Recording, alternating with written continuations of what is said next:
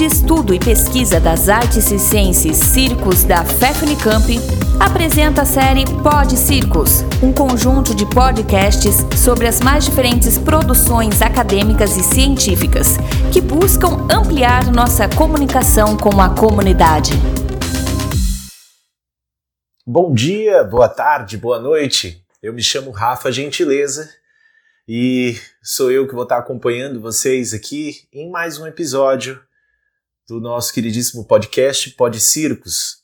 E na condição de convidado, eu gostaria de agradecer muitíssimo a toda a equipe que compõe e que produz esse material tão importante né, para a formação de circo no nosso país.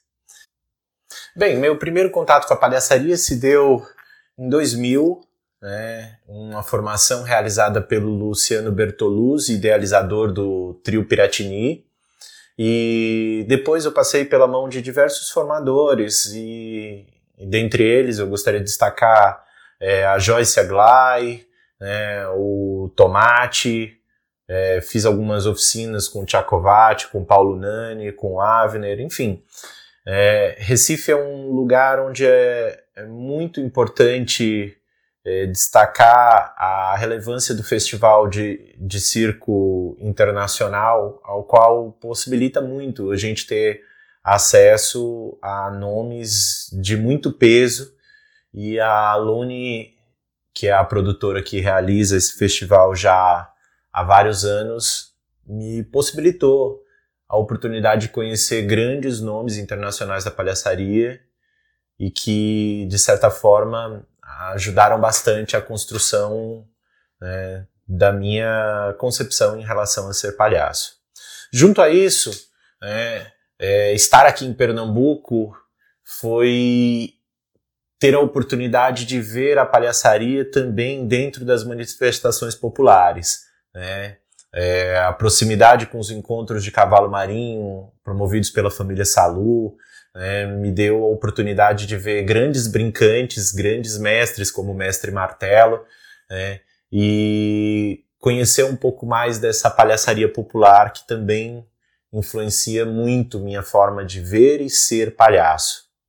Mas o lugar onde, para mim, a palhaçaria mais se fez sentido e que, de certa forma, influencia toda a minha construção, tanto como professor como como artista, foi de fato em minhas atuações como palhaço visitador nas unidades de saúde. Ser palhaço em hospital foi talvez um dos maiores desafios já vivido e uma das práticas onde essa relação de guerrilha de um a um, né, de um público que tá ali tão autêntico, tão disponível, sinalizando quando gosta e quando não gosta e reconhecendo o quanto às vezes o sim e o não desse público podem ter papéis terapêuticos foram fundamentais na minha construção e nessa jornada a qual eu trilhei até o presente momento. Um outro elemento que também se faz muito presente na minha jornada foram as experiências junto à companhia de improvisação DIG de improviso, né, durante a minha graduação na Universidade Federal de Pernambuco. Essa companhia, liderada pelo professor Paulo Michelotto, trabalhava com elementos da impro é, e das relações de teatro-jogo canadense e que tiveram grande influência dentro da minha pesquisa quanto palhaço, visto que nessa companhia eu tinha a liberdade de poder fazer o diálogo dessas duas linguagens. A outra experiência que influenciou por demais no meu ser palhaço é, foi, foi o, a jornada vivida junto com a caravana Arco-Íris por La Paz, uma ecoaldeia que quando chegou aqui no Brasil, virou um pontão de cultura e me possibilitou viajar por vários lugares do país de forma itinerante e descobrir um pouquinho mais sobre essa relação do palhaço calerreiro, do mochileiro, do palhaço de sinal. Há 15 anos, eu também ocupo a função de formador cênico de alguns projetos de palhaços em hospitais junto a algumas faculdades de saúde. Hoje eu estou nas principais faculdades daqui da região metropolitana do Recife e tenho na bagagem a história de ter fundado vários outros projetos de palhaços em hospitais é, dentro desse segmento da educação médica. Este trabalho é conhecido dentro do, do meio da saúde como o trabalho de palhaço-terapia. Né? É, sua perspectiva de, de intervenção parte da ideia do, do palhaço como um elemento artístico que pode desenvolver efeitos terapêuticos dentro dessa relação com o serviço de saúde. Nosso trabalho tem como público-alvo pacientes, acompanhantes, funcionários, é, profissionais de saúde, inclusive outros palhaços.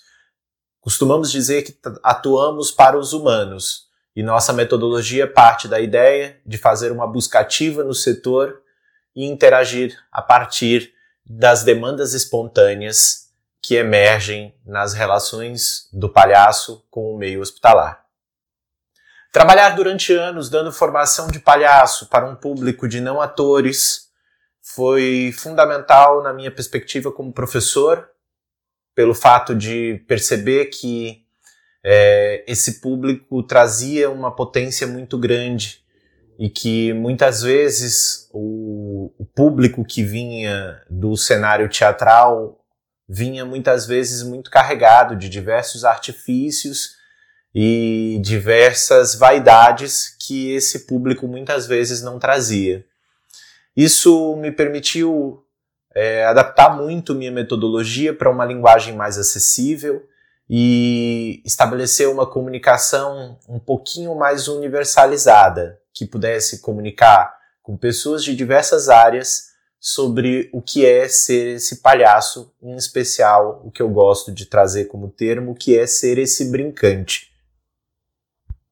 Em nossos projetos, a palhaçaria surge como um instrumento muito potente para trabalhar recursos de humanização e saúde dentro da educação médica. Mas é inevitável, dentro do exercício dessas práticas, a gente acabar não descobrindo diversos elementos desse fazer artístico e lugares muito sensíveis desse estado de ser brincante. Então, nessa jornada, acabamos unindo esses dois arquétipos do, do tonto, do anti-herói, da palhaçaria, com as relações do cuidado em saúde que muitas vezes entra nesse estereótipo do herói. A palhaçaria nesse campo também me convidou à graduação de psicologia e hoje também sou psicólogo. E aí sou psicólogo, ator, palhaço.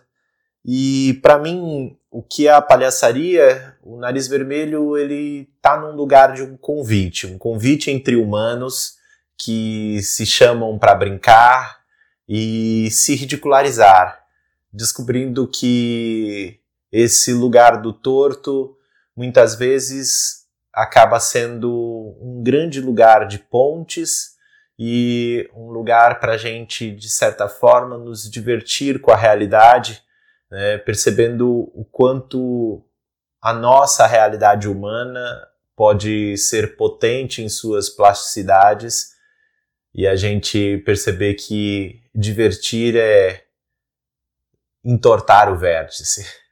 Enfim, é, gostaria de agradecer muito a todos que ficaram até aqui e muito obrigado pela atenção. Eu me chamo Rafa Gentileza e esse foi mais um episódio do Pod Circos. Muito obrigado pela atenção. Continue acompanhando nossos podcasts e outras publicações no Facebook, Instagram, no canal do YouTube, na web oficial Circos Unicamp, pesquisando o ensino do circo.